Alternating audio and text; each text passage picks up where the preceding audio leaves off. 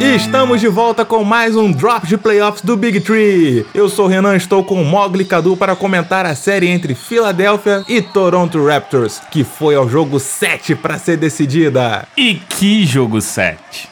Jogo pra cardíaco reclamar porque quase foi, hein? Quem tá com problema de coração, pressãozinha alta, não resistiu não, tenho certeza. Você é um infiel, você foi ver Game of Thrones, você perdeu o desfecho da série. Mas eu tô dando spoiler, não vou dar spoiler para acabar com a experiência do nosso ouvinte. Vamos falar do primeiro jogo. O primeiro jogo, 108 Toronto, 95 Filadélfia. O Kawhi Leonard dá, dá o tom do que seria a atuação dele ao longo da série. Para começar, 45 pontos e 11 rebotes. Padrão Kawhi, né, meu amigo? Pouca vibração, sem expressão, mas com ponto pra caramba nas costas, carregando esse time, hein? E parece que ele fez a escolha certa ao querer sair de San Antônio, né? A minha pergunta é: seria a dupla principal de Toronto Kawhi e Pascal? Vocês têm alguma dúvida? Até porque, se não fosse Kawhi e Pascal, quem sobraria? A gente tá falando de um banco que fez apenas 10 pontos nesse primeiro jogo. E um tal de Kyle Lowry que se escondeu mais uma vez, né? Que absurdo. Quem já viu Kyle Lowry se esconder do jogo?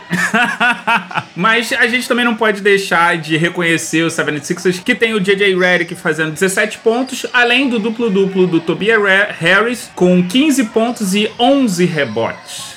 Mais uma vez o Philadelphia pecou muito nos arremessos, né? Parece que é uma dificuldade imensa para esse time, tanto aqueles chutezinhos ali dentro do garrafão, como a bola de três, que tá pecando nisso, né? Tem um tal de armador aí que não sabe chutar, né? O ouvinte do Philadelphia já não aguenta mais ouvir essa história. Mas essa, esse foi o tom que rolou durante a série, porque o Toronto ele convidou o Philadelphia a atacar o garrafão, enquanto o Toronto trancava e complicava a vida do Philadelphia, né? Nesse jogo o Philadelphia teve um aproveitamento de 39% contra contra 51% do Toronto. E um garrafão, meus amigos, que olha só, vou te falar, pode não ter pontuado muito, mas o Mark Gasol na defesa, rapaz, que jogador sensacional. Uma ótima aquisição que o Toronto fez pros playoffs e ó, tá dando resultado. Que resultado, cara? Eu só vejo o Gasol sendo soft na defesa do garrafão. Tem jogo em que ele aparece, mas tem jogo que ele fica meio que escondido. Que série foi essa que você assistiu, meu rapaz? Mogli, você tá vendo NBA? Tô, tô vendo e eu tô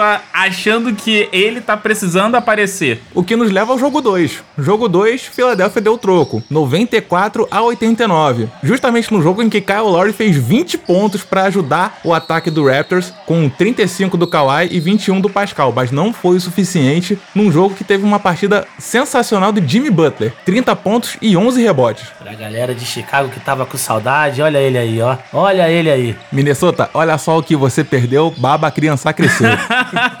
Mas olha só, o Minnesota não perdeu já que o Butler queria meter o pé dali. Mas a gente também não pode é, esquecer que tanto o Jamie Ennis quanto o Greg Monroe, que marcaram 13 e 10 pontos respectivamente. Apesar de que eu particularmente sou uma pessoa decepcionada com o Monroe, porque eu achava que ele era para ser um jogador muito maior do que ele vem se mostrando na liga. O Monroe, se você parar para pensar, passou por todos os quatro times que, que são os semifinalistas do leste. Em algum iria ter que dar certo.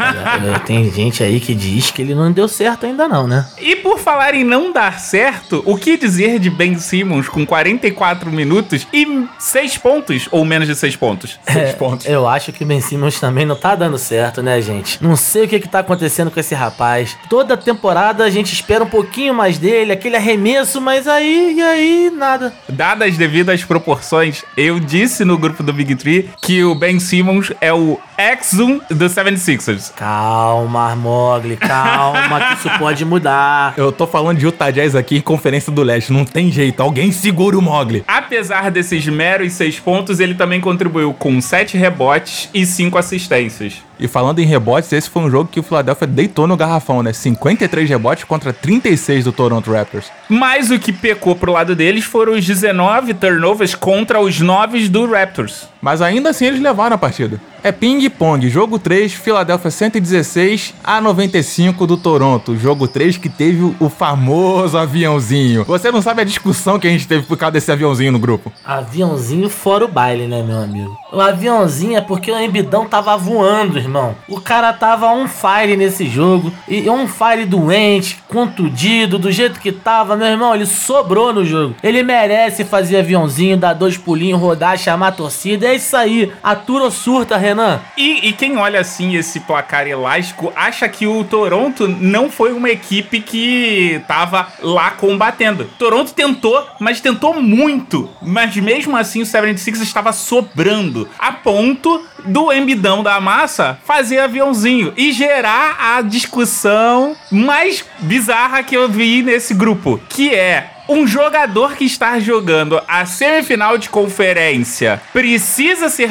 de alguma coisa pra motivar mais ele do que ser campeão? Respeito, pô. Respeito.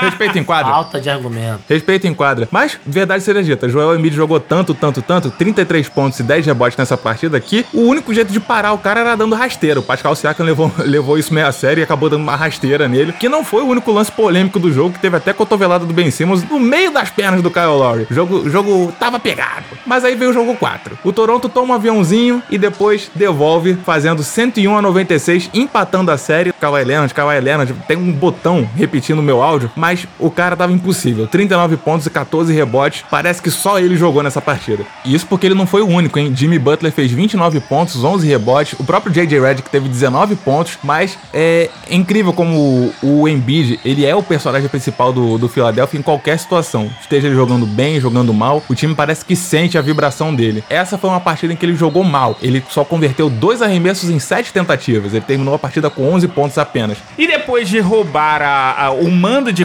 né? O, de tomar a posse no mando de quadra no jogo 4, voltamos para Toronto e o Toronto resolveu mostrar que quem manda em casa é o torcedor do Drake. o Toronto tem o Drake. Quem tem o Drake não tem o que temer. Não, é. quem, tem, tem, quem tem o Drake tem o que temer.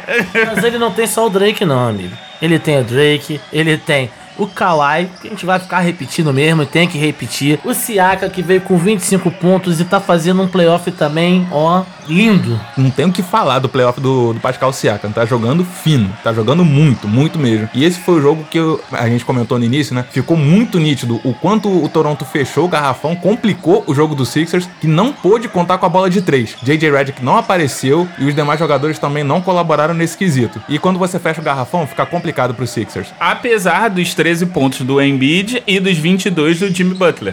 Jimmy Butler sendo constante nessa série, mas o resto do time, meu amigo, quando deixou a desejar, deixou de verdade, né? Nos jogos que não resolveram não aparecer, teve gente que não apareceu mesmo. Mais uma vez eu quero saber onde é que tava o Ben Simmons nesse jogo.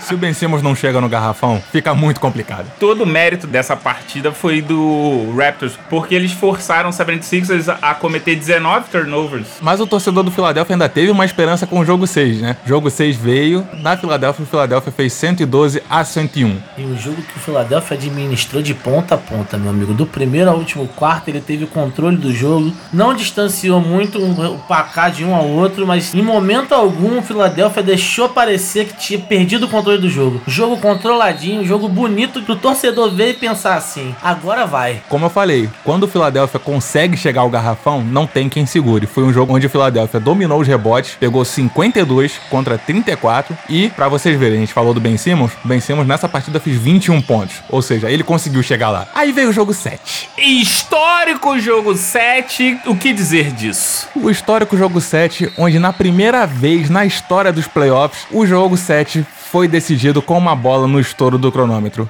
De quem? De quem? Quem? Quem?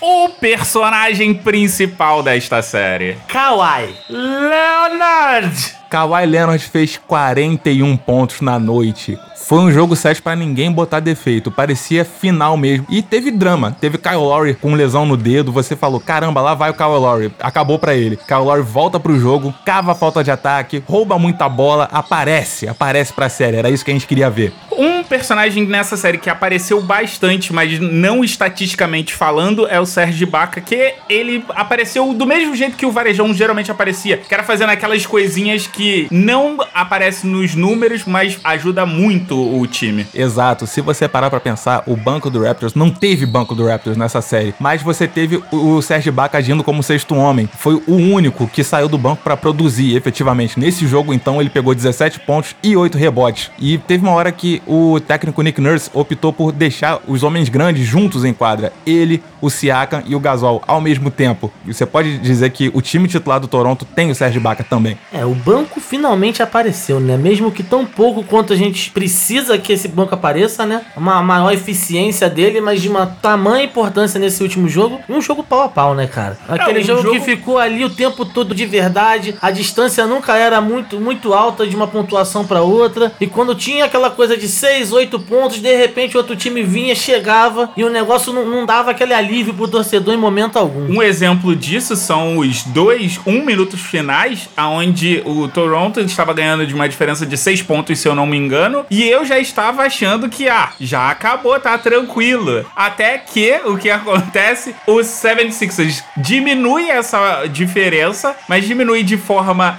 a voltar a sonhar com ganhar a, a partida, e aí vocês fiquem com esse final. You got to be aware of the inbounder here if you're Philly. It's off to Leonard, defended by Simmons. Is this the dagger?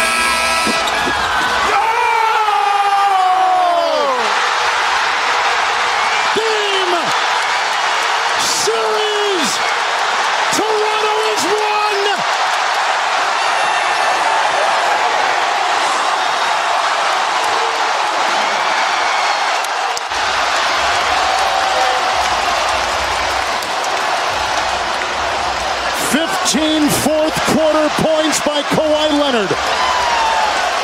And the game winner, 41 points